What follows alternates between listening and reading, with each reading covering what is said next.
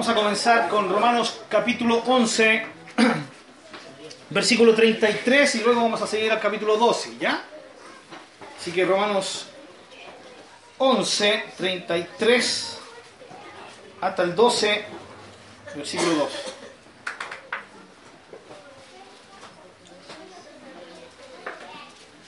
Quiero agradecer al Señor porque, bueno, ya más eh, hace una semana, pero están conmigo mis padres. Yo agradezco a Dios por la visita de ellos, el hecho que me bendigan eh, con su visita. ¿sí? Así que si me ven cara de mamón, ya saben por qué. Si me sienten olor a leche, ya saben por qué. Eh, y agradecer a Dios por los hermanos que no habíamos visto.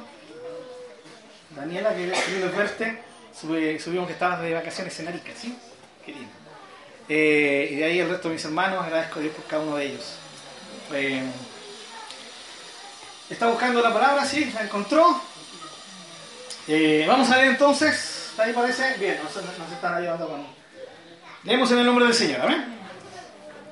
Romanos 11, versículo 33. Oh, profundidad de las riquezas, de la sabiduría y de la ciencia de Dios. Cuán insondables son sus juicios e inescrutables sus caminos. Porque, ¿quién entendió la mente del Señor? ¿O quién fue su consejero? ¿O quién le dijo a él primero para que le fuese recompensado?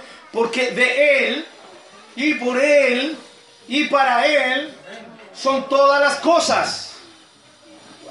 A Él sea la gloria por los siglos. Amén. Así que hermanos, os ruego por las misericordias de Dios que presentéis vuestros cuerpos en sacrificio vivo, santo, agradable a Dios, que es vuestro culto racional. No os conforméis a este siglo, sino transformaos por medio de la renovación de vuestro entendimiento, para que comprobéis cuál sea la buena voluntad de Dios, agradable y perfecta.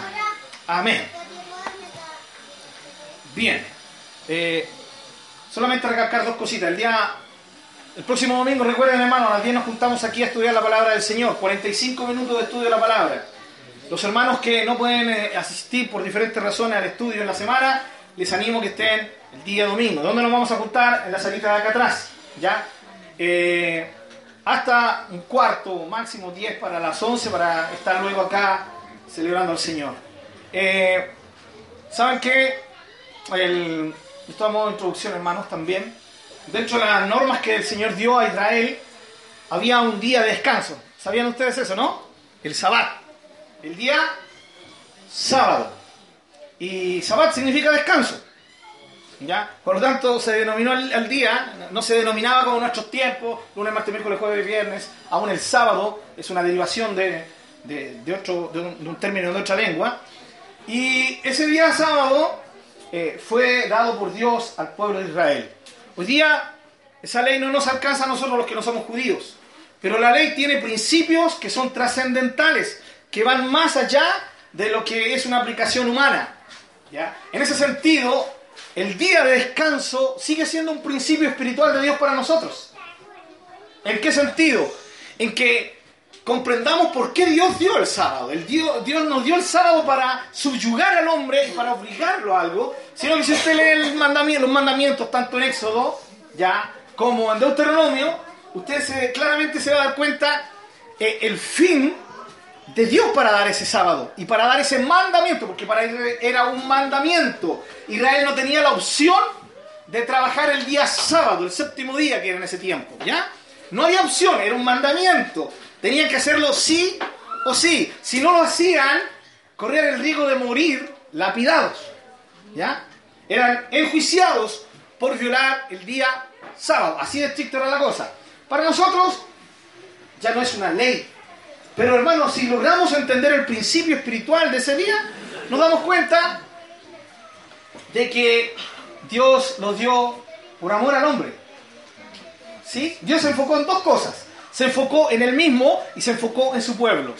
No en sí mismo egocéntricamente, sino en, en entender que ese era un día de descanso donde no tenían que trabajar para poder dedicarlo a la adoración a Él. ¿Sí? para poder estar con Él, para tener un tiempo de calidad con Él, ¿sí? Porque durante los otros días, ¿qué ocurría? Tenían mucho trabajo, llegaban cansados sus labores. ¿Sí? ¿Les suena más o menos parecido eso, no? ¿Sí? Al día, al día de hoy. Digo, tan cansado, Señor, me cuesta leer tu palabra. Bueno, para Israel era eso. Ese día me lo tienen que santificar. Es para que tengan tiempo de calidad conmigo. Porque al final de cuentas la adoración implica esto, hermanos. ¿Ya? Pero también, si nosotros leemos ese mandamiento, era con el fin de bendecir la vida del propio adorador. Un día en que descansaran. El ser humano, por naturaleza, tiende a ser codicioso, avaro, ¿sí o no? ¿Ya? De una u otra manera. Y aunque hay algunos que somos re buenos para descansar y para dormir, no significa que no esté esa naturaleza nosotros de querer, ojalá, trabajar siete días. Entre más trabajemos, mejor. ¿Por qué? Porque el fin es ganar más. ¿Ya? Hay veces porque se necesita y hay veces porque sencillamente está en nuestra naturaleza. Entonces Dios tenía que ponerle un pare a ellos y decirle, dedíquense a descansar. Porque esto, hermano, está comprobado hasta científicamente. Si usted trabaja todos los días, de lunes a viernes, de lunes a domingo, y dale, y dale, y dale, va a terminar estresado. ¿Sí o no? Va a terminar enfermo, hermano. ¿Sí? El que pudo haber durado hasta los 80, 90 años va a durar hasta los. Ya los 40 va a empezar a algo a fallar, 50, etc. ¿Ya? Entonces Dios se preocupaba de que los suyos descansaran. Entonces era un día de descanso para ellos, donde podían sus cuerpos tener reposo. Qué importante es eso, hermanos. ¿Ya? Tener un día de reposo, de descansar.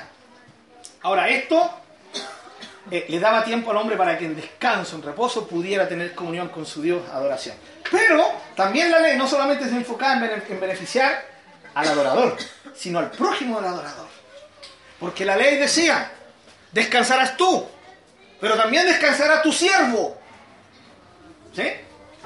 O sea, los patrones tenían que darle libre ese día a los trabajadores.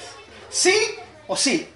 Trabajarán tus siervos, tus esclavos, porque en ese tiempo había un, sistema de esclavitud en Israel muy diferente a la esclavitud que hoy día nosotros tenemos en mente, hermanos, ¿ya? Eh, y un día, para poder bendecir ya a toda la gente que fue esclava en algún momento, que eran esclavos en ese tiempo, y el Señor les dice, porque recuerda que tú fuiste esclavo en la tierra de Egipto. Nunca la esclavitud en el Antiguo Testamento significaba una opresión absoluta como nosotros tenemos hoy día la mentalidad. No, la esclavitud era permitida en Israel, pero era una esclavitud muy especial, ya que no tengo el tiempo para tratarlo hoy, ya, pero era muy diferente a lo que nosotros tenemos como concepto de esclavitud, ya. Era más un trabajo, así como hoy, de patrón, ya, a trabajador. Ahora, ¿qué tiene que ver esto, hermanos? ¿Saben que cuando nosotros comenzamos a darnos cuenta que es bueno dejar un día para Dios, ¿o no? Y para descansar, también eh, nos damos cuenta que ojalá pudiéramos dejar ese día de descanso con un tiempo calidad al Señor. Y hermano, esto no es una imposición. Aquí no estamos imponiendo con el pastor Rubén algo. Yo solamente estoy explicando esto para que usted lo entienda. El día domingo, que es el día de descanso, aquí no vamos a entrar en detalle si era el sábado, si era el domingo, o el séptimo día, no, ese es otro tema, ¿ya? Eh, lo que sí vamos a dejar claro, hermanos, si dejamos un día de descanso, para, qué lindo sería poder dedicar un tiempo calidad a Dios, ¿no? No sé si están de acuerdo conmigo. Ya. Y la verdad es que el día domingo también es día familiar. Entonces Dios quiere que pasemos tiempo con nuestra familia. Por eso me imagino que lo, mientras yo estuve ausente, se pasó de hacer el culto a la tarde a hacerlo en la mañana. ¿Sí? Es así, ¿no? Ya, eso fue la razón. Entonces tenemos desde las 2 hacia adelante libre toda la tarde para poder dormir siesta, para poder salir con la familia, ir al parque, en fin. Ya, todo lo, que nosotros podemos proyectar familiarmente, porque eso es indispensable también. Pero no es malo dedicar tiempo calidad entonces en la mañana al Señor. ¿Sí? ¿Por qué no dedicar tiempo calidad al Señor? Estamos siempre apurados dos horas que dura nuestro culto y listo. Entonces el desafío del estudio bíblico, hermanos, para los que quieran. ¿Amén? Amén. Es para los que quieran. Si usted no viene, no se preocupe. Yo el día domingo que me toca predicar no voy a estar dando palos. Solamente para leer esta palabra es para los hermanos espirituales que, que aman a Dios y vienen temprano al estudio. No. Segundo, este estudio bíblico no suspende el otro, porque en este estudio bíblico se va a estudiar algo diferente a lo del día viernes. ¿Ya? son temas diferentes. Eh, entonces la idea es dar una instancia para aquellos que dicen, Señor, sí, yo creo que, ¿por qué no dedicarte toda la mañana, bien de, tempranito la mañana a ti, Señor? ¿Eh? Sácale el jugo. Entonces me voy a levantar más temprano, va a significar dormir un poco menos, pero va a significar venir hasta aquí y dedicar 45 minutos a estudiar la palabra. Y, los que amamos la palabra de Dios, eso nos encanta, ¿sí? nos motiva. Después, eh, 10 minutitos de descanso, voy al baño y me vengo aquí a alabar al Señor después de escuchar la palabra de Dios y me voy para mi casita y sigo teniendo toda la tarde libre. O sea, no estamos quitándole en la tarde, estamos añadiendo en la mañana. Hermano, usted dirá que yo no puedo subir antes, no hay ningún problema. Volvemos a decir, esto no es una imposición. Hermano, venga un hermano, vengan dos, el estudio va a ser igual. ¿Sí? Y si no, me autoenseño. Me pongo, ahí un, un espejo nomás y me autoexhorto ahí, ¿ya? Así que hermano, esta es la invitación. Esta es la invitación, querido hermano. ¿Ya? Y con los hermanos, lo, otro, dando un poquito lo, aviso de nuestro pastor Rubén, el tema de los predicadores. ¿Ya? Vamos a estar hablando con cada uno de los predicadores para que sepan a qué se refiere bien profundamente esto, ¿ya? Para que no, no se asusten los hermanos, ¿ya?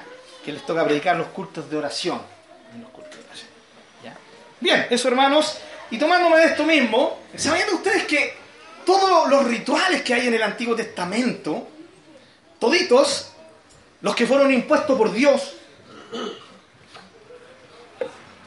como dije hace dos domingos atrás, eran con el fin de proveer al pueblo de Dios un medio de relación, de adoración con Dios. ¿Sí? Bueno, esto era uno de ellos, ¿cierto? La ley, el mandamiento del día sábado, ¿ya?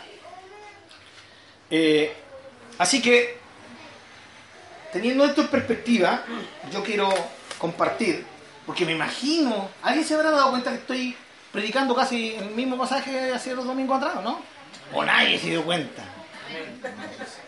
No, ya pasar lo que pasó, ¿cierto? Un caso, un pastor que llegó a una iglesia y predicó un mes el mismo pasaje. Después del mes, los diáconos se dieron cuenta que el pastor estaba predicando la misma predicación después de cuatro domingos. Después de un mes. Dijeron, pastor, parece a que hemos escuchado esa predicación. Sí, la han escuchado cuatro veces. Ojalá que eso no ocurra con nosotros, ¿ya? Bien, yo le estoy avisando que estoy predicando lo mismo que hace dos semanas atrás. ¿Por qué? Porque no tuve tiempo de preparar otro mensaje. No, hermano, gracias a Dios que eso no es una realidad. Eh, quiero seguir con la idea de hace dos domingos atrás. Hace dos domingos atrás compartí con ustedes sobre la necesidad que tenemos de reaccionar ante la misericordia maravillosa de Dios hacia nosotros. Y compartí que la forma de reaccionar, lo que debería ser, lo que deberían hacer en nosotros, es volcarnos en dedicar nuestra vida al Señor, en vivir vidas dedicadas a Dios. Él lo merece. ¿Sí? Eh, en volcar todo lo que somos, en decir, Señor, aquí está mi vida, te la entrego, es tuya, es para ti. ¿Sí? Y quiero vivirla de esa manera. ¿Ya? Y eso era, versículo 1 del capítulo 12, presenten sus cuerpos en sacrificio vivo, santo, agradable a Dios, que es el verdadero culto racional, el verdadero, como les expliqué, eso se refiere al verdadero culto de adoración a Dios. ¿Sí? Eso es, eso es lo que Dios nos pide, lo que Dios espera de nosotros, vidas que, que vivan presentes delante de Dios. ¿Sí? Que nos presentemos al Señor. Ahora, ¿quién sale beneficiado con eso? Usted tiene la respuesta, no la voy a dar yo. Entonces, en base a esto, eh, lo que hoy día quiero presentarles como desafío es una preguntita. ¿Qué es lo que me motiva a hacer cosas? ¿Qué es lo que me motiva a vivir? ¿Tenemos un motivo de vivir? ¿Me levanto en la mañana motivado? ¿O estoy con depre? Y esto no es una broma, hermano. Voy a que estemos con depre, con depresión. ¿Sí? Cuando uno no tiene ganas de levantarse, de vivir algo y en la mañana no sabe por qué vive, por qué existe. Hermanos, eso es signo de, depresión. Y aunque yo personalmente no creo que la depresión sean demonios, posesión demonia, demoníaca, para nada creo eso, pero sí creo en la influencia del enemigo, ¿ya? Y que ayuda en esto.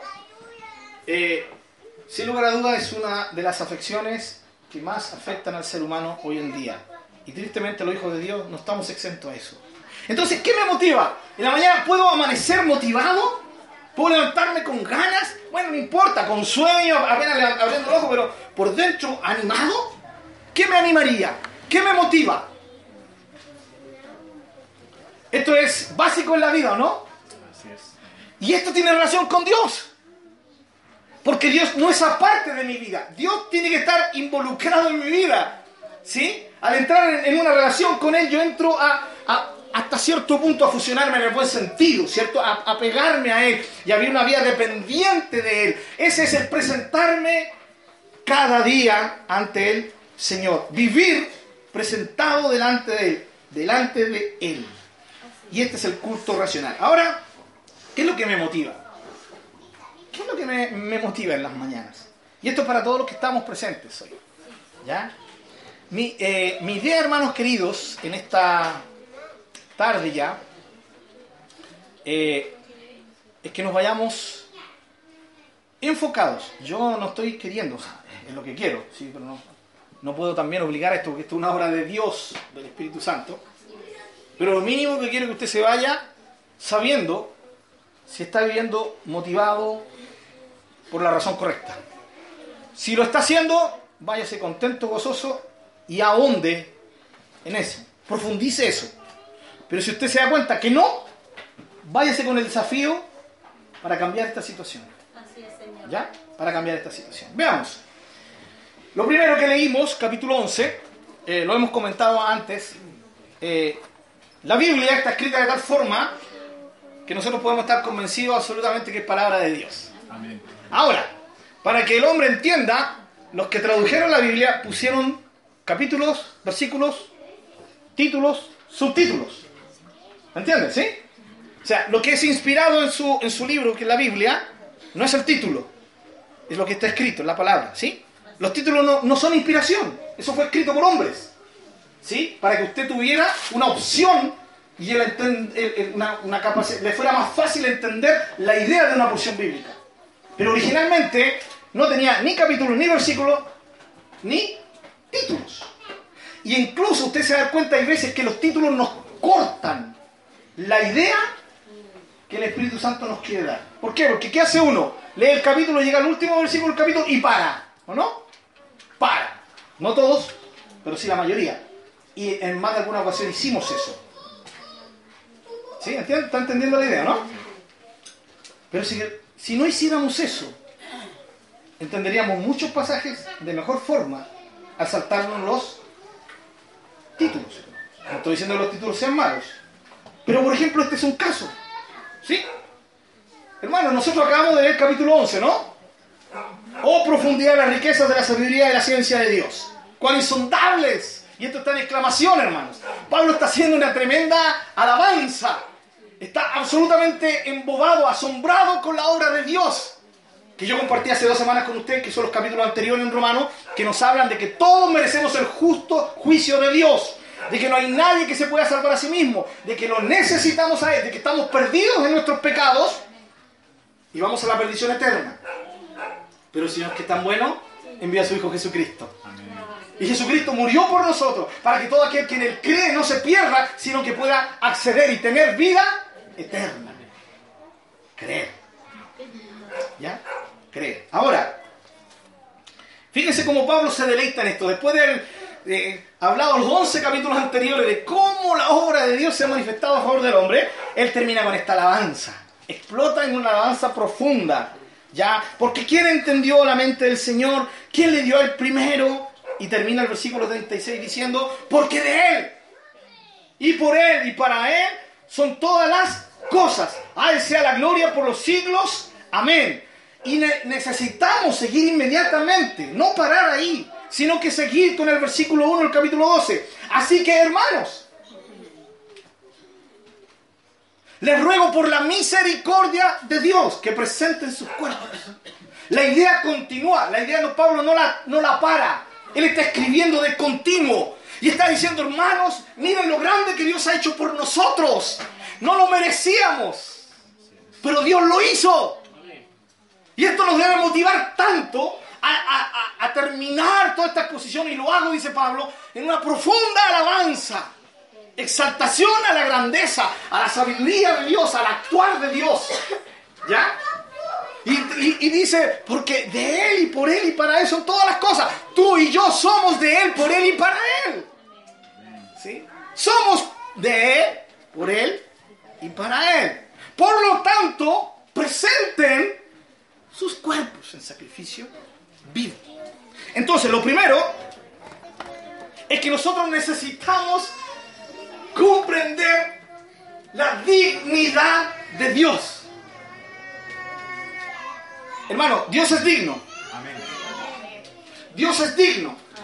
Hermano, tiempo atrás también compartimos un estudio y, esto parece, esta frase parecía tan repetitiva que la iglesia hoy en día le ha perdido el sabor. Eres digno, Señor, la cantamos, pero hoy día llegamos a cantar, eres digno, eres digno, sin ningún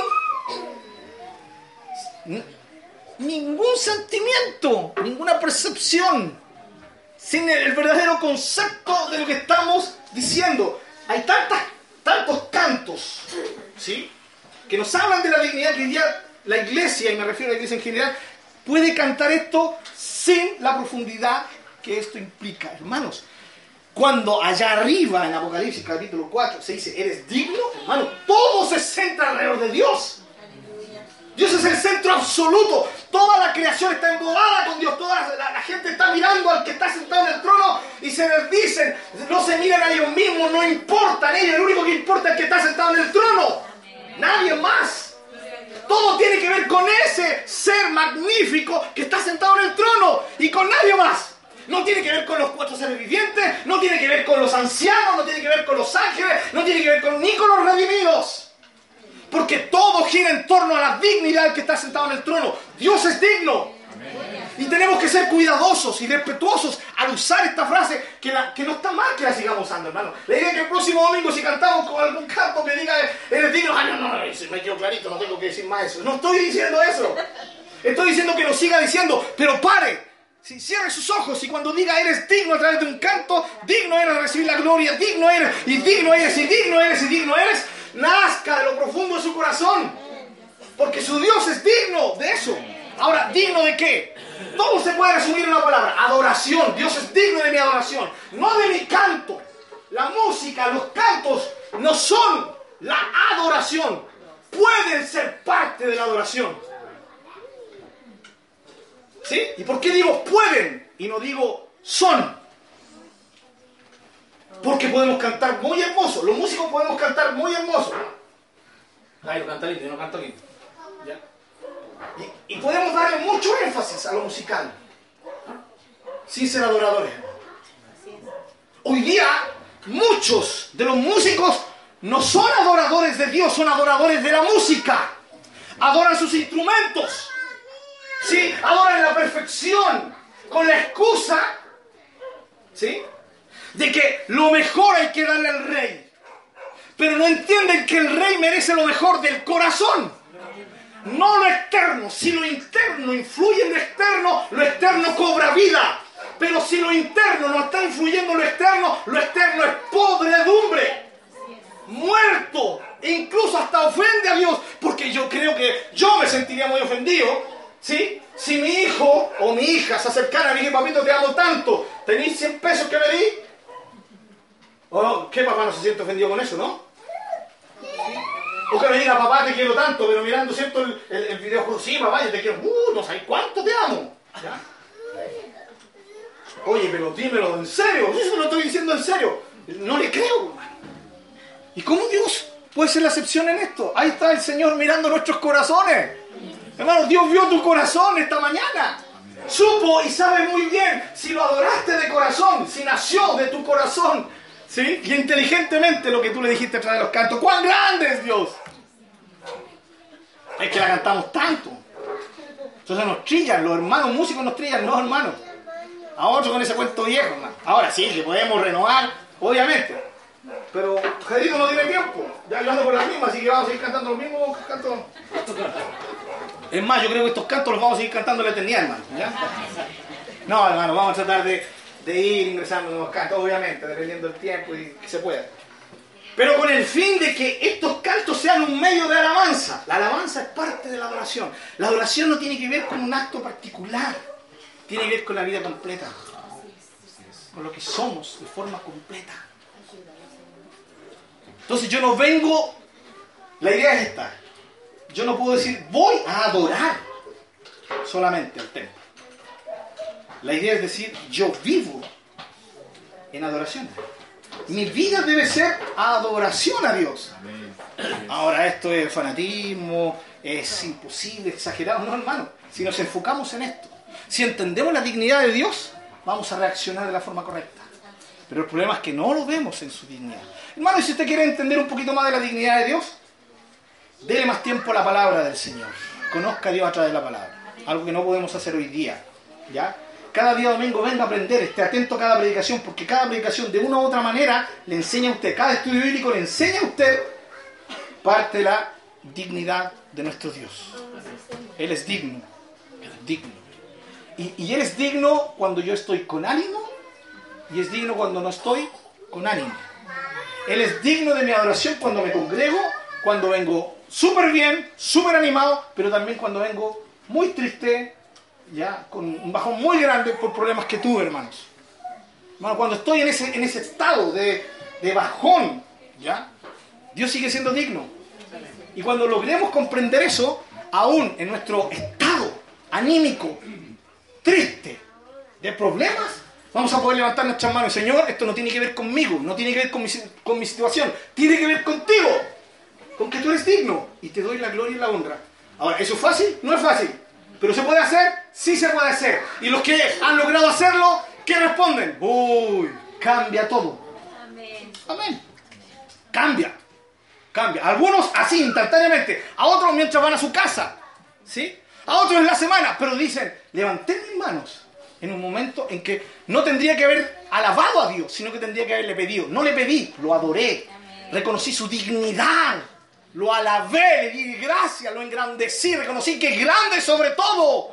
Y ahí le di paso a que lo actuara en mí, hermano. Dignidad de Dios, amén. Segundo, eh, ya vimos, ¿cierto?, el presentarnos. ¿Para qué nos presentamos? Nos presentamos para adorar a Dios, para vivir una vida de adoración. Ese es nuestro culto racional, vivir como sacrificios vivos, santos, agradables a Dios, que es nuestro culto racional, nuestra verdadera adoración. ¿Y para qué nos presentamos también y para qué vivimos delante de la presencia del Señor? Eso está en el versículo 2. No se conformen a este siglo, sino sean transformados, o como literalmente debería decir, sino que déjense transformar, ¿ya? ¿En dónde? ¿Qué es lo que tiene que transformar el Señor? A ver mis mañas, mis malas actitudes, mi, mi mala, mi mala manera de vivir. ¿Qué dice aquí? Nuestros cuerpos. Ya, nuestros cuerpos. Lean el versículo 2.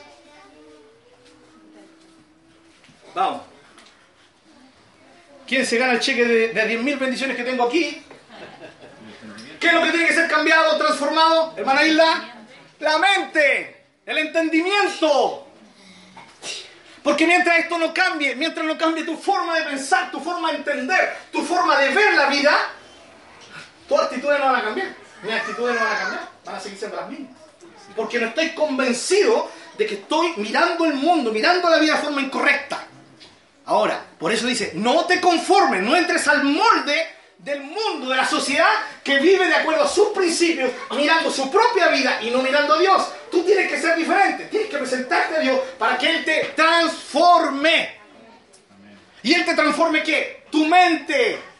Y esa mentalidad vaya cambiando y comenzamos a ver las cosas diferentes. Y cuando comenzamos a ver las cosas diferentes y pensamos diferente, recién vamos a comenzar a actuar diferente. Amén. ¿Está entendiendo? Es ahí cuando comenzamos a dar vida a nuestra vida de relación con Dios. Y aquí es donde entra una palabra hoy día muy común, se aplica mucho. Religiosos, la religión. Hermano, esto es tan, tan interesante que en Santiago, ¿cierto? Hermano Santiago dijo, la verdadera religión es, y Jairo dio un excelente estudio hace como tres semanas atrás, ¿sí? sobre la fe que obra. Ya, no estaba viendo la, la otra mitad de Jairito. Eh, pero eh, no lo va a hacer durante un tiempo ya porque está castigado, se ha. No. Eh, y ahí él compartía este versículo, ¿sí? La verdadera religión. ¿Somos religiosos? Yo sé que hoy día se ha predicado tanto. No, la religión, no somos religiosos. Yo no soy religioso. Pero hay gente que dice, no soy religioso y es religiosa. Y es profundamente religiosa. Pero ahí Santiago dice que hay una verdadera religión. ¿Sí? Y esa religión tiene que ver con actuar de acuerdo a una verdad interna.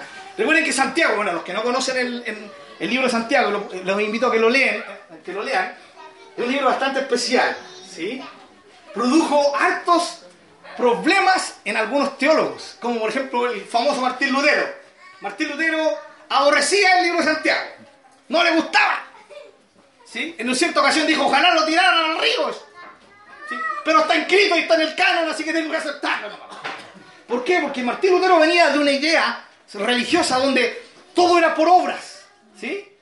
Y el Espíritu Santo le abrió la vista. Y él entendió que no era por obras, sino por fe. Pero se fue al otro extremo. Puso tanto énfasis en la fe que dejó a un lado las obras, que fue lo que muy bien explicó el señor Jairo en esa oportunidad. Dejó a un lado las obras. ¿Sí? Porque eso como que a él lo llevaba de nuevo a su antigua religión, hacia, su, antigua creencia. Pero es un problema de él, pues, no un problema de la escritura, hermanos. La fe que obra, hermanos. ¿O no?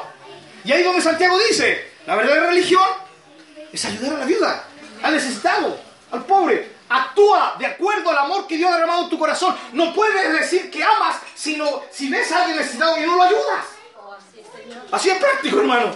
Así de práctica es la cosa. No, pero es que ahora somos la iglesia, somos una entidad espiritual y todo es espiritual y ahora nuestras buenas obras son solo predicar la palabra, enseñar la palabra, salir a predicar a las calles. Eso es parte de, como lo enseñó muy bien Jairo. Pero eso no es lo único. También tiene que ver con ayudar al hambriento. También tiene que ver con ayudar al necesitado. Tiene que ver, la iglesia tiene que actuar. Y no lo ha hecho y por eso nos pelan afuera. Ah, para los hermanos que en nuestro país, pelar significa hablar mal, ¿ya? Eh, que hablan mal de nosotros. Yo me imagino que con tantos años ya conoce el término hermano Calais, ¿cierto? Nos pelan. Nos pelan, hermano. Ya hablan mal de nosotros. Claro, y tienen razón hasta cierto punto. ¿ya? Ahora, eso no es excusa para ellos cuando estén arriba en el cielo, ¿ya?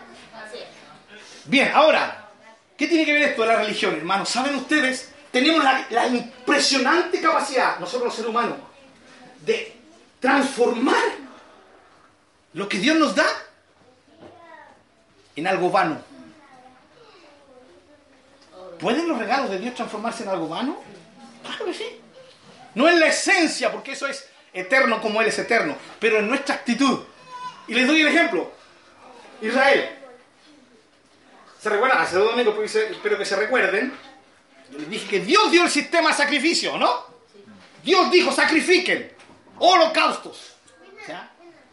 Por el pecado, por la transgresión, ofrendas de paz, ofrendas de oblación o ofrenda vegetal. Él les instauró, fue idea suya y dijo, esta va a ser la forma en que ustedes se van a relacionar conmigo. Y resulta que pasaron unos, unos añitos más y apareció un profeta llamado Isaías. Y comienza su libro diciendo, estoy hastiado. ¿Entiende la palabra hastiado? ¿Sí? Hastiado. Esa palabra es muy, muy fácil de hacerlo. No sé si a alguien le ha pasado que ha comido mucho de algo y ya no puede comerlo. ¿Sí? A mí me encantaba el paté de ternera. Perdón, es que, que me cuente estos testimonios profundos de Dios, ¿ya? Pero que me entienda. Yo era fanático del paté de ternera. Pero yo una vez, me acuerdo, tarde de la noche, compré uno grande y ya, un poquitito. Me lo comí todo. Me dio una repercusión. ¿Sí? Fue como una explosión endocómica. No sé si existe esta palabra, pero suena bonita. Hermano, toda la noche, ¿sí? No clamando a Dios, ustedes saben, ya entienden, ¿cierto? Toda la noche, hermano, me levanté a las 7 de la mañana con una cara, una ojera pálido, ¿sí? Desde ahí que me hastió el paté, así que si me invita a tomar té, hermano, si me quiere hacer sufrir, ponga paté, hermano. Yo, pero voy a estar mirando su mirada Este, esta estuvo ese día en mí, está poniéndome a, propósito el paté. Ahora el paté eterno, paté jamón, ningún problema. Me hastió, ¿o no? Hastiar significa que tú lo ves. ah, bueno, Dios dijo, ¿lo ven? Ah, me produce un malestar estomacal. Personificando ¿sí? a Dios. Porque Dios no sufre de dolores estomacales, hermano, para que nosotros entendamos. Estoy hastiado de sus sacrificios, de sus fiestas, de sus lunas nuevas, de los holocaustos. Ya no quiero más. No solo estoy hastiado, ya no los quiero más. Y él nos dice, pero Señor, si tú, tú dijiste que lo hiciéramos, ¿qué produjo que aquello que Dios le había dado al pueblo se transformara en algo bueno? ¿Qué? El no hacerlo con la actitud de corazón correcta. ¿Qué es lo que empezaron a hacer ellos? Ah, Dios dice que sacrifique. Pecaban, ah, total. Venga, corderito. Oh, porque me, me mandó día un, tremendo. Ay, señor, perdón, ya. Corderito, pa. Cu- Cualquier hora, pa. Cordero. Pum, pum, pum. Entonces empezaron, ta, ta. Cordero tras cordero, cordero, y asado tras asado, y asado tras asado. ¿Ya? Y, y, y terminó al, al final. Lo hacían, y aquí entra la palabra, con una actitud religiosa. En el sentido, hoy día dominamos esa palabra, lo religioso. O sea, costumbres sin entenderlas, costumbres sin vivir la esencia. Hacerlo por hacerlo. Más triste, hermano, hacerlo porque creemos que con eso vamos a conquistar a Dios. Que Dios nos, nos ampare. Que Dios tenga misericordia de nosotros. Hermanos, eh, actos religiosos. ¿Les muestro algunos actos religiosos que nosotros hacemos? Aplaudir. Uh, los aplausos. De los días domingos. Terminamos un canto, aplaudimos. Uh, eso es religión. Les voy a mostrar un acto espiritual. Ahora. Día domingo, estamos cantando, termina la alabanza y aplaudo. Eso es espiritual. Otro ejemplo. Tres glorias a Dios. Súper, pura religión eso. Me paro y doy tres glorias a Dios, súper seco. ¿Cómo Dios merece tres glorias a Dios? Dios no merece tres glorias a Dios, Dios merece la gloria eterna. Y puedo dar una gloria a Dios y con esa abarcar las tres. Eso es un acto religioso. Les voy a dar ahora un acto espiritual, profundo. Las tres glorias a Dios.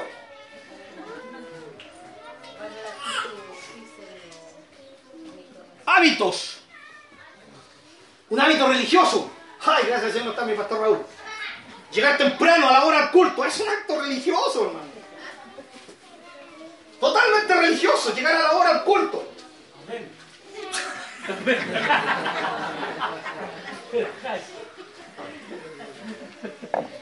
Todos nos dimos cuenta que fue el Jaime. Les voy a dar un acto espiritual de sostener a Dios. Llegar temprano. Es un acto espiritual. El último. Un acto absolutamente religioso. Cantar. Eso es absolutamente religioso. Y ahora les voy a dar el otro lado, el otro extremo.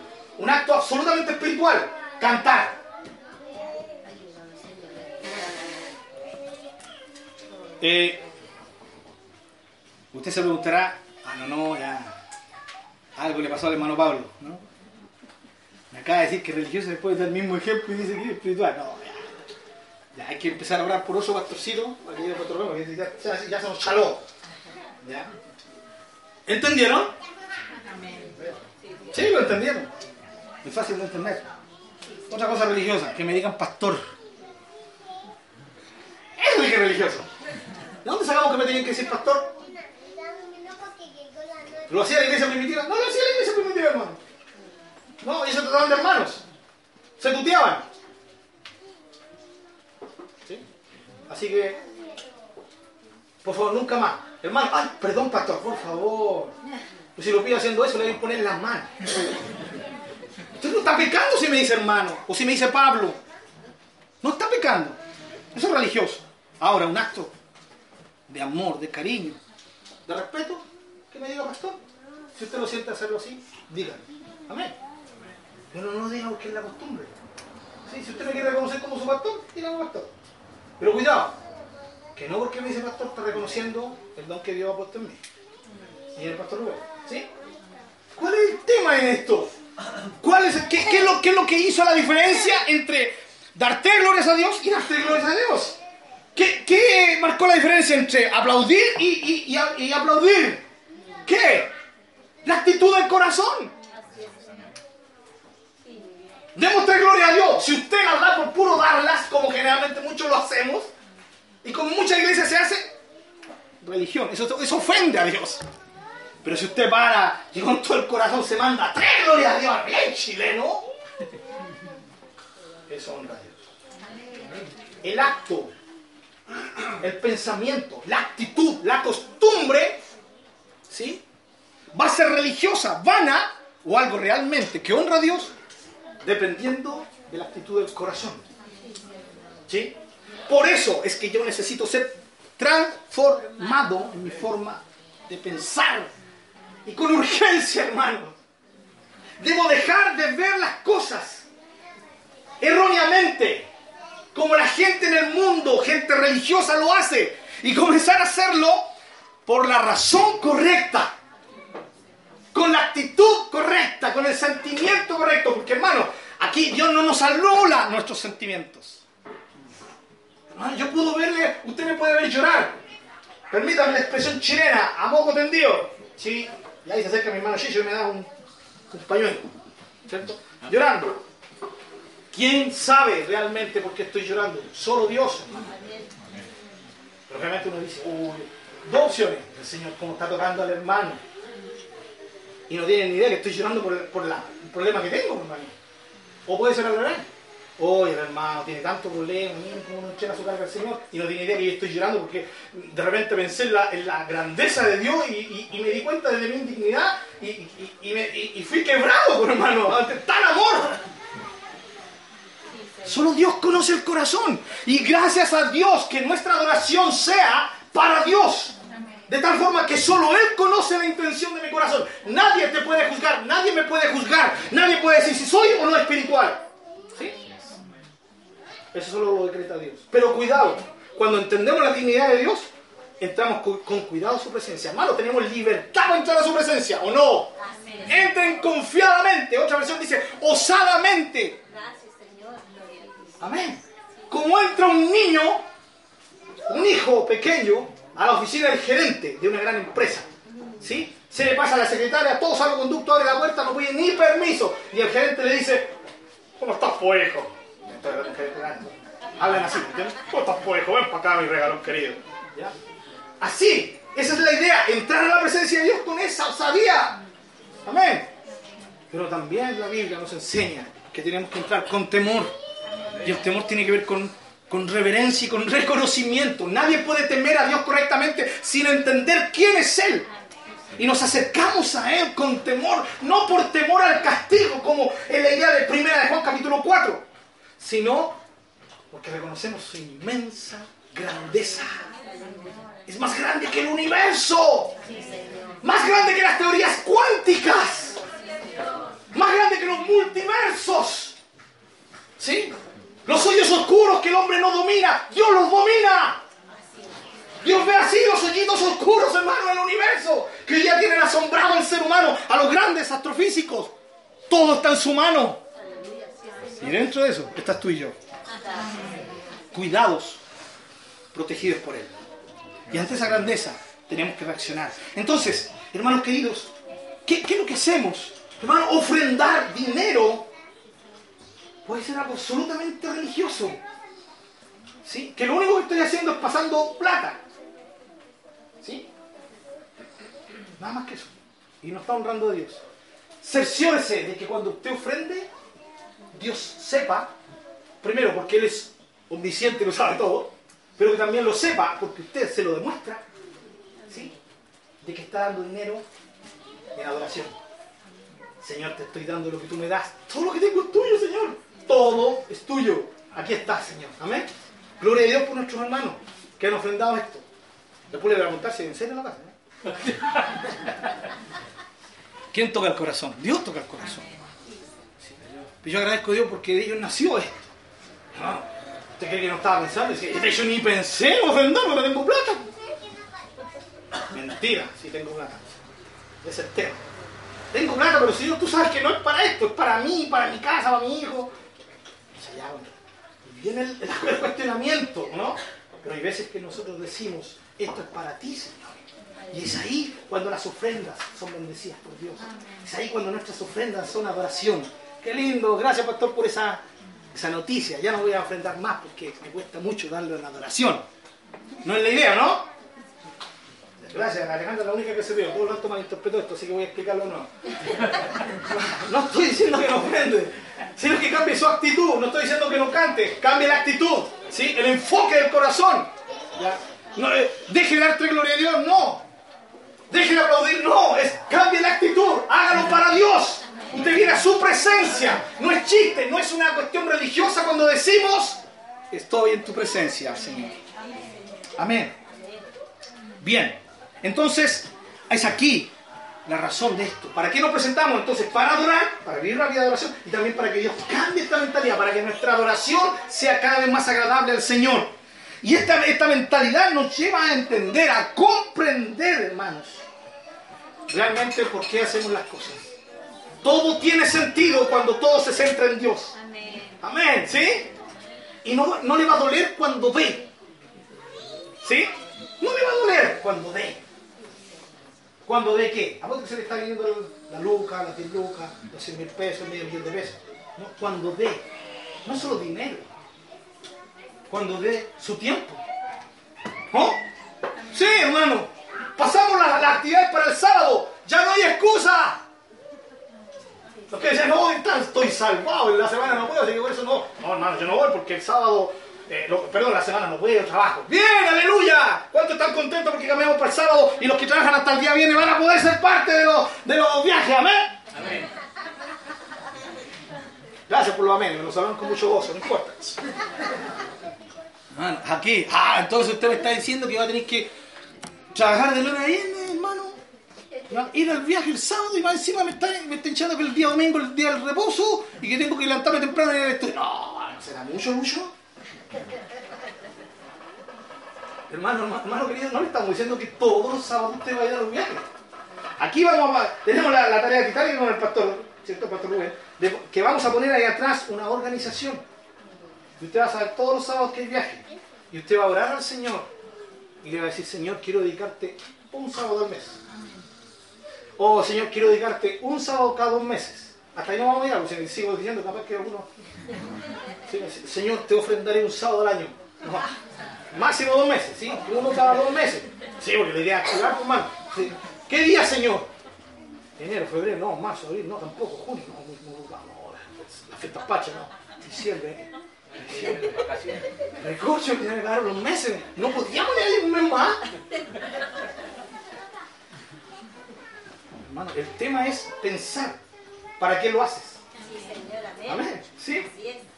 Que el Señor te cambie la mentalidad para que sepas lo que haces. Y por- Y lo que tienes que hacer y por qué lo haces. Y ahí vas a ir con gozo ahí. No, no, ay, que, que- no, hermano, ¿quién se lo toque la hermana Jesús? No, la hermana Jesús no.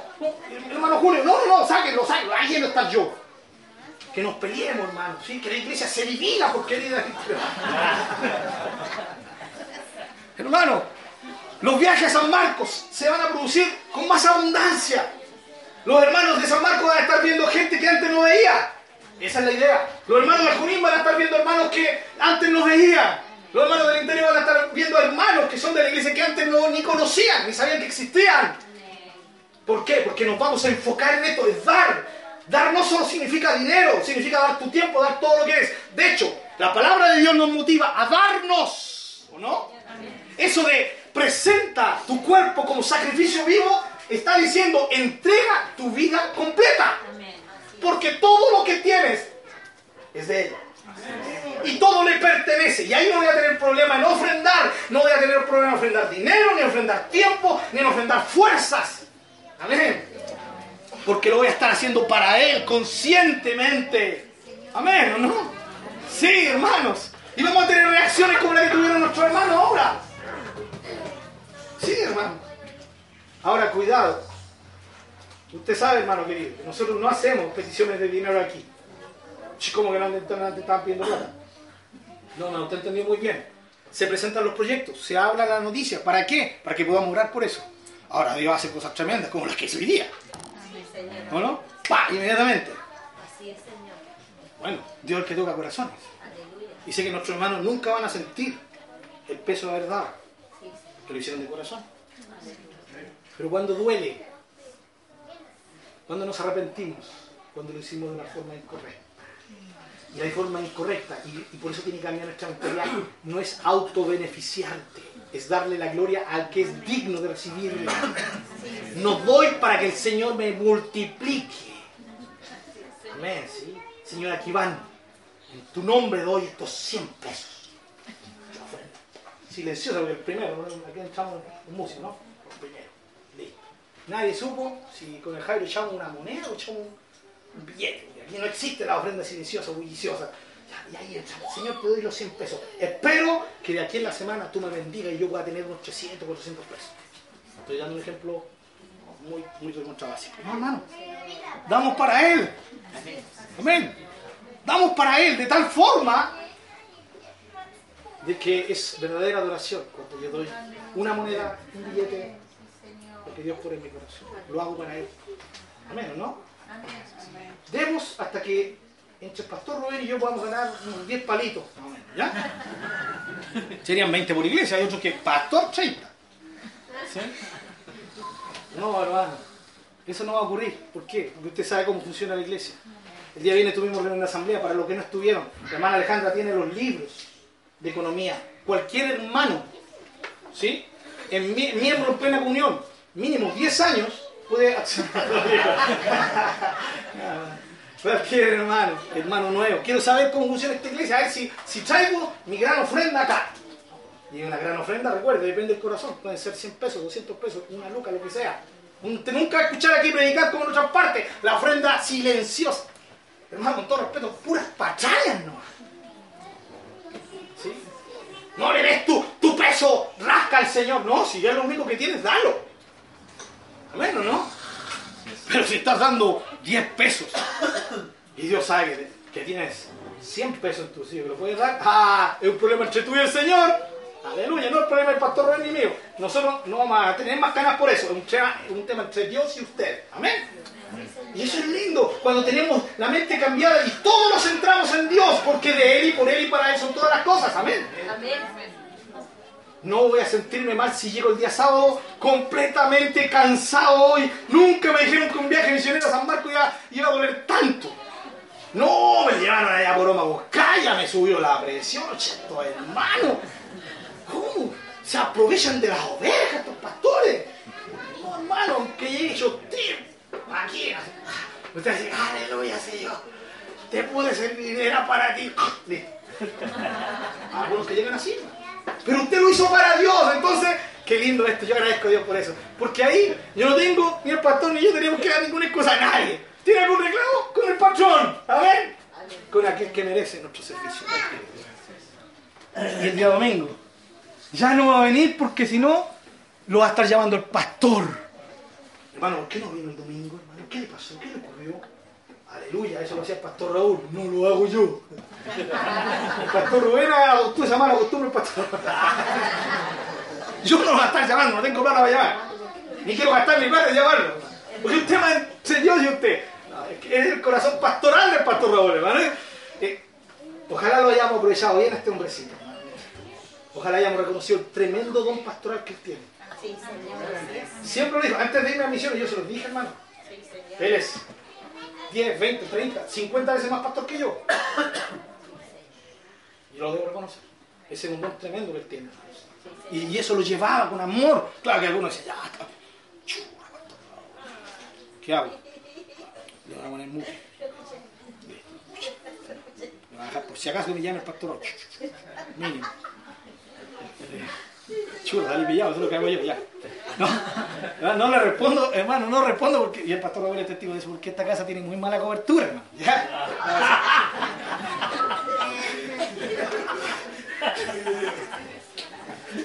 Ya, Checho, vamos a hablar de esto, hermano. Cualquiera que no me cree, llama el pastor Raúl. Bien. Ahora sí, señor. Ya, correcto, voy a reconocer. Hay veces que... Hermanos, y venir el día domingo. Ya no voy a venir porque me, me- me llevan. Ay, que mi señor, ya. Levántate que tenemos que ir a adorar. O al revés. Mujer, levántate que tenemos que ir a adorar. Ya.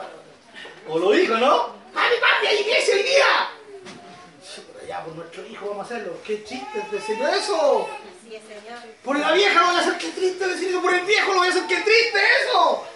Se nos olvidó completamente, perdimos la perspectiva absolutamente. Y lo más terrible es que Dios estaba ahí escuchando lo que dije, ya, ya haya sido que lo dije en el pensamiento, en el corazón, o que lo haya hablado. Y llegamos aquí, Señor, te vengo a adorar, aquí vengo. Mentiroso, si allá en la casa dijiste, ah, no, que otra. Hermano, ¿a nos, ¿a qué nos está ayudando esta palabra? Todos debemos hacerlo delante de Él. Saber que Él está. El ánimo de, de esta palabra, hermanos queridos, es motivarnos a vivir una vida de relación real con Él. Amén. A motivarnos. ¿Qué me motiva? ¿Se recuerda la primera pregunta? ¿Qué me motiva? ¿Qué me hace levantarme? Abra sus ojos. Y esto no se consigue de un día para otro. Esto es toda una lucha contra el enemigo, contra mi propia carne, contra el mundo que intenta ahí meterme en su esquema. Pero el Señor está contigo y te puede dar victoria. Te puedes parar en la mañana. Comienza a ejercitarlo cada mañana. Sí, levanta y, y ahí recuerda, oh, no tengo ni ganas de orar, pero aquí, aquí acostadito, levanto mi mano, en tu nombre comienzo este día. Quiero honrarte, quiero adorarte, me presento ante ti. Amén. Y el segundo día no va a ser 30 segundos, no va a ser un minuto, van a ser dos. Después van a ser tres minutos, después cinco. Después se va a tener que levantar más temprano. ¿Sí? Para poder tener 15 lindos minutos antes de irse al trabajo. Pero este es un tema de que nosotros tenemos que, y va a sonar raro, acostumbrarnos. Esa es la diferencia entre una costumbre, un hábito espiritual y una costumbre y un hábito religioso. ¿Sí? Solo este hábito, solo porque me lo impusieron, es diferente a decir, me hice el hábito de orar. Y ese hábito es algo vivo. ¿Sí? Lo disfruto. Y ese es el fin, llegar a este punto en que no sea un hábito estas cosas hermosas que Dios nos dio. Orar. ¿Sí? Hermanos, ha llegado a creer que orar es un don espiritual. ¿Ah? No, yo tengo el don de la oración. No, la hermana, eh, ese hermano tiene el don de orar, por eso es bueno orar. Yo no tengo ese don. Entonces no es culpa mía, es culpa del Espíritu Santo que no me lo dio. No, hermano, no existe el don de, orar. En ninguna de las listas de los dones espirituales sale el don de orar. En ninguno. En cambio dice, preséntate. ¿Sí? Todos debemos entrar al camino que nos lleva a algún día a amar el tiempo con. Amén. Pero esta es una lucha, es un paso a paso. ¿Quiere adoptar este desafío? Vamos adelante, hermano. No nos quedemos donde estamos. Y termino diciendo lo siguiente. Versículo 3. Digo pues por la gracia que me es dada a cada cual que está entre vosotros que no tenga más alto concepto de sí que el que debe tener. Dios nos cambia la mentalidad de creer que somos autosuficientes, de que podemos sin Dios. Cuando usted cree que puede vivir un día sin orar, usted está creyendo que puede vivir independiente de Dios. Que usted es capaz de vivir ese día sin Dios. Y eso es un muy alto concepto de sí mismo. Es pensar demasiado alto que tú eres capaz de vivir la vida cristiana solo. Hermano, en esto de Dios, Dios no, no, no hace como los padres, lo espiritual no es como los padres, que me enseña cada día, desde el momento que me hizo caminar, y yo pude caminar solo, hasta decirme, tenés 18 años, antes de la casa, tienes que ser independiente. Con Dios no es así. Con Dios no es así. Con Dios es al revés. Entre más maduro soy, más dependiente soy de Dios. Amén. Más entiendo que necesito orar. Más entiendo que necesito estudiar la palabra. Más entiendo que necesito como vida venir a los estudios bíblicos, congregarme, ofrendar, ir a los viajes y hacer todo lo que la iglesia hace, porque la idea, hermanos queridos, de que la iglesia haga cosas no es para rellenar, es para darle opción a los hijos de Dios que puedan servir al Señor, adorarlo con su servicio. Amén. ¿Estamos claros? ¿Sí? Cierren sus ojos, por favor.